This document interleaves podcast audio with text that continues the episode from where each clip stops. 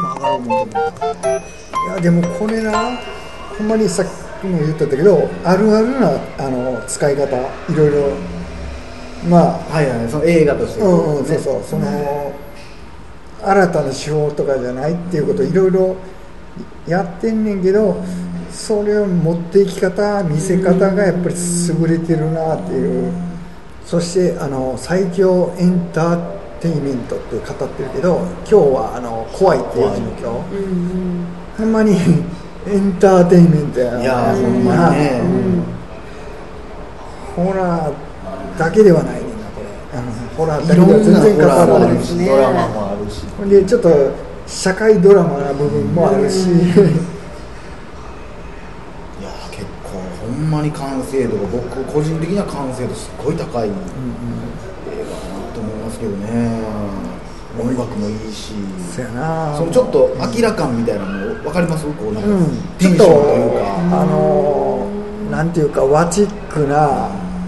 でちょっとお祭りチックな。でそのだからちょっとその普通の映画にもちょっとホラー映画でもお祓いのシーンとかありますけど、こう一度神として受け入れてみたいなのもすごい僕は好きな、なんかちゃんとこう形式合ってるというか、こうルールにのっ界観がとってね。ちゃんとできてるっていう、うんあそういうことなんや、うん。まあ怖いかと言われたらほんまにそのホラー的な要素でほんま怖ないと思いますしね。まあその物自体はほぼ出てこないですよ、うん手形ぐらいとあと足ぐらいで、うん。あのー怖がい人じゃないと、そこまで怖いと思える、私めっちゃ怖がりですけどそういうホラー要素の怖さってあんまでもなかったですね確かになんかそんな怖くはなかったかな、そうかそうか。いやこれはまだでも言っても今年入ってもまだしばらくやってますから、うん。まあ、だいぶこれ聞いていくんやったらまあネタバレもネタバレですけど、うんまあ、それでも言ってええんちゃうかなと思いますけどね、うん。それこそだからその、ね、収録前にもちょっと言いましたけどほとんどが監督がそんなのも語ってないんですよ、キャストのインタビューもほとんどないし、記者会見みたいな映像もないしこれブルーレイとか出たらどんな話が入ってるなともっと僕らが多分思ってないところでこういう意図があったりとかそう思わされたとか、あれかななんか来るっていうのの焦点が見えへんやん、はそれそのようにやっぱりあんまり焦点を見せたくない映画なんじゃう、ねまあだからそれこそだからレビューとか聞きました。前もちょっとちらっと言いましたけどもうまあ結構まあ面白かったっていうしてる人もいますけどもあかん人もやっぱりいっぱいいて、そうなんかこう映像がちょっともうぶりすぎやわみたいな、もうなんかもうそうやってなスタイリッシュでなんか音楽もなんかかっこいい音楽入れてなんかで無駄なシーンいっぱい入れてみたいなこと言ってるんですけどもやっぱでもほんまのホラーを求めに行ってる人が多いんじゃないそれはまあ確かにねその期待してたんとちゃうっていうのは分かりますけどそれだから前もちらっと言いましたけどその結婚式とか居酒屋とかで喋ってるシーンで、まあほんまに頭上から人が映ってるシーンがめっちゃあるっていうかうんうん妻夫木君とその津田がずっと喋ってるのにその2人の会話は全然映らんと、ずーっと他の人がこうアホみたいに笑って喋ってるシーンとかが入ったりとか。だからそんなんてもうわざとでしかないし、それも別にぶってるわけじゃなくてこの人たちこうですけど俯瞰から見るとそんな大差ないよっていう、別に居酒屋この人たちちょっと離れたら別にな馴染んでるよって何も違和感ないよっていうことなのかなと僕は思うんですけどみんなの心にあってみんなで怒ってるけどただみんな見ないふうにしてるだけじゃないっていう部分もあってそういう気持ちの悪さ居心地の悪さみたいな。なんかこううわーってアホ笑いしてるのがすっごいなんかなんか汚いなみたいな見え方をするような。でもこのやっぱ中島哲也監督って人は今まで「嫌われマツコの一生」とか「下妻物語」うん。みたいなのも作れば告白乾き。そうそうそう。そういったちょっと,、えー、と心理的に怖いやつとかも作ってるからこの人の作るホラーというか作品はなんか普通のホラーではないっていうのは俺見に行く前から思ってたし。しかも。うんうん。あエンターテインメントかとかポスターに書いてるからあのーなんかないとエンターテインメントだってわざわざ入れへんと思うからやっぱそういう作りになってるっていうのはね。あの分かってというかなんかほんまこの監督らしさ全部入ってるよね。なん今か時ここまでのカラーが出てる人もほんま珍しいんかなって思いますけどね、あのだから無理やりカラーつけてますっていう人じゃないじゃないですねうん。バランス取っていった結果カラー出ちゃいましたみたいななんかうん。そのもうバランスの取り方自体がもうカラーで出てるみたいなねあのえーっとなんか突出したことをやってそれをカラーにしているっていうのは結構不自然やったりする人多いねけどバランス取ってるからこそ自然に流れも自然に作れてるっていういやーこれでも見てほしいな見て見てくれんとちょっとあの言ってる意味もあんま伝われへんかも、ねまあでもその妻夫木君のそのさっきから妻夫木君用語がうんありますけど子供がね怪我した時にた何もしなかったじゃないみたいな、うんうんうん。あれってパッと見てたらすっごいひどいやつやな。その後余裕かましてブログ書いてると思うけど、そのまあブログ書くっていうのはもうやっぱあの人空気読まれへんから、うん。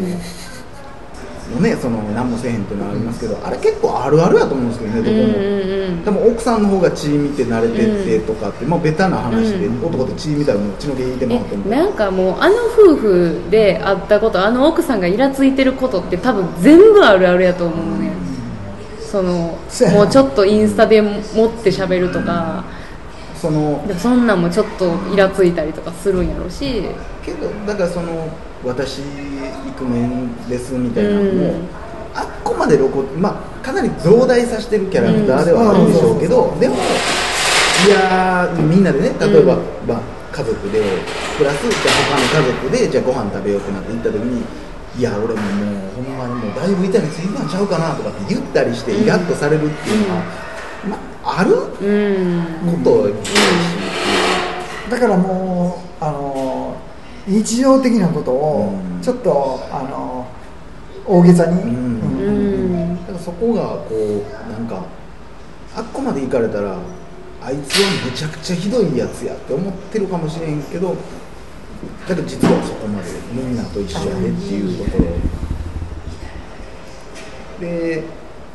まあ僕も思いますけどああいうその軽さの表現として、あのイクメンズクラブっていう T はいシャツ作っはいて集まって、うん。で集まってるけどそんなことやってるけど、ん。女子高生がバー踊ってるの見てて、うわめっちゃやなみたいなの言ってっていう、そのバカらしさ。まああれはでも僕は男性に限ったことではないと思うけどね女子も一緒やと思うけど、あれは男がああいうふうに描かれてたけど、女子もああいうアホかなとこあるやろうし男もああいうアホなところ。うん。なんか妻夫木君がなんかそのあのそのカナとあのあの名前何やっけ？あのおお子ちゃんオムライスの子とちさちゃん。ちさちゃんか。の中でなんかちょっとだけ自分がなんかその自分を取り繕ってるっていうのも自分でなんかどっか分かってる。からこそ余計にあのイケイクメンズクラブみたいなところでちょっとすごい人みたいに崇拝されてっていうその自分の居場所がやっぱり気持ちよかったんやろうし欲しかったんやろうかなと思って。めちゃくちゃそれこそさっき鈴木さんが言ってたみたいにめっちゃ今の現代病やと思う自分を保てないうんから、うん。もう嘘でも褒めてもらうっていうか、うん。それでやっと自分をじゃないともう生きていかれへんみたいな、うんほんでやっぱりそれその、えー、とそういうなんか栄光というか、そういうのを離れられん癖になるというか、えー手放すは怖くて、うん。さらにそのブログとかでも頑張ってしまうっていう、だから逃げてしまう。だからそのあのね娘さんはそのブログにだからあっこも設定もおもろいな思うんですけどね。ちさちゃんの魂は今ブログの中にいますみたいな、うん。ブログにみたいな、うんうんうん。面白いこと。をねそのあれやね。それは俺しっくりきたで。そのプログラム問題というのはもう情報空間の出来事やからもういやだからエネルギー。ね。そのブログっていうのも情報空間やからそれは入ってもおかしくない、うん。ただちょっと謎なのはその、ね、ブログの中で新しいなんかドーナツをやパン焼きましたみたいなのが、うんうんうんあのクッキー焼いてます。クッキー焼きましたみたいな、パパのが一番下手ですみたいなの言って、あの柴田理恵とこう喋ってるシーンではうん。そのクッキーがちゃんと置いてあるっていうね、それどういうことなんやろうと思います。あれはちさちゃんが書いたのかクッキーえ現実に出てきと出てきてるんですよ。妻夫木君が、まあ、だからそれが妻夫木君が例であるようにそのクッキーも嘘なのかもしれないですけど、うん。そうどういうことなんやろうなとか思いながら、だから自分が死んだってその理解できてない妻夫木君が作り出したもの。もう生活の一部として。そこがちさちゃんの願望なのかうーん。どどうなんやろうなっていうところが分からへんところやったんやけどそこでなんか You- YouTube とかでこうなんかもうしょうもないみたいなの言ってたのが、うん。もうあんな T シャツ着てあんな露骨なやついないっしょみたいな。世の中に見たことないっしょみたいな。って言うてるけど今あんなんだらけやでって、う。んうんあんなもうとりあえずもうなんかボランティアとかにしろ何にしろとりあえずやってますアピール。とりあえずブログ解説してやってますよっていうことを先に言ったら。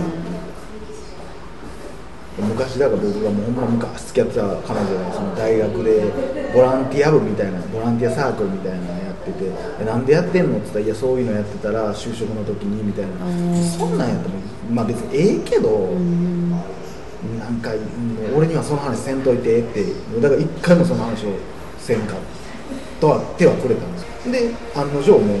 卒業したら誰もその時だけのサークルやから誰もその後何も引き継いでないし。それ何なんやろうなっていう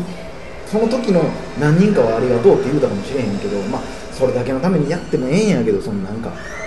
ホームページ作って宣伝して私たちこんなんやってますって言って就職にもそれ役立ててってある種ちょっと利用してるよねみたいな、だからそんな軽さ多分あんなんないって言うてるけども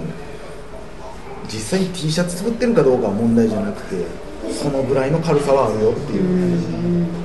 でも中身はただ女子高生がうわ秋が可愛いって思ってるような、まあだからそのシーンが後で結局その妻がお父さんになるっていうのと花さんがお母さんになるっていうところで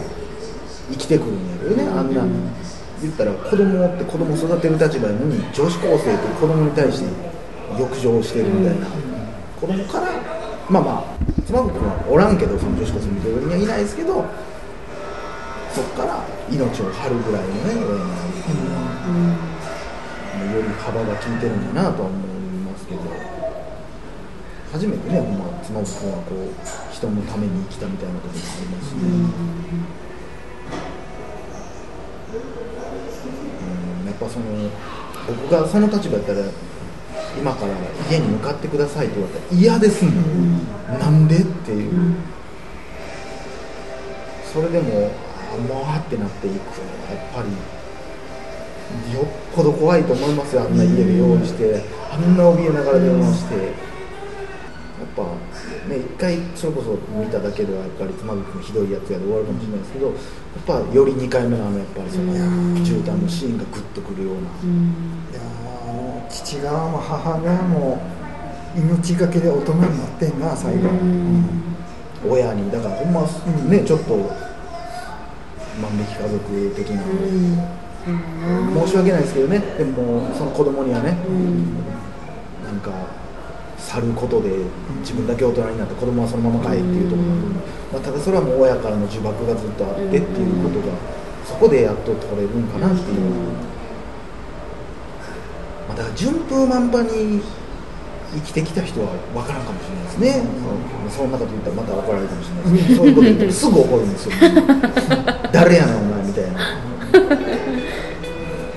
でもだって順風満帆に生きてたらそんな気も浮かばへんと思う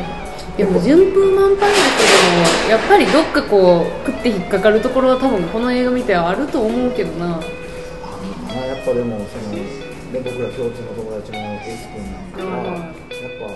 親の苦労とか話してね心地よいミュージック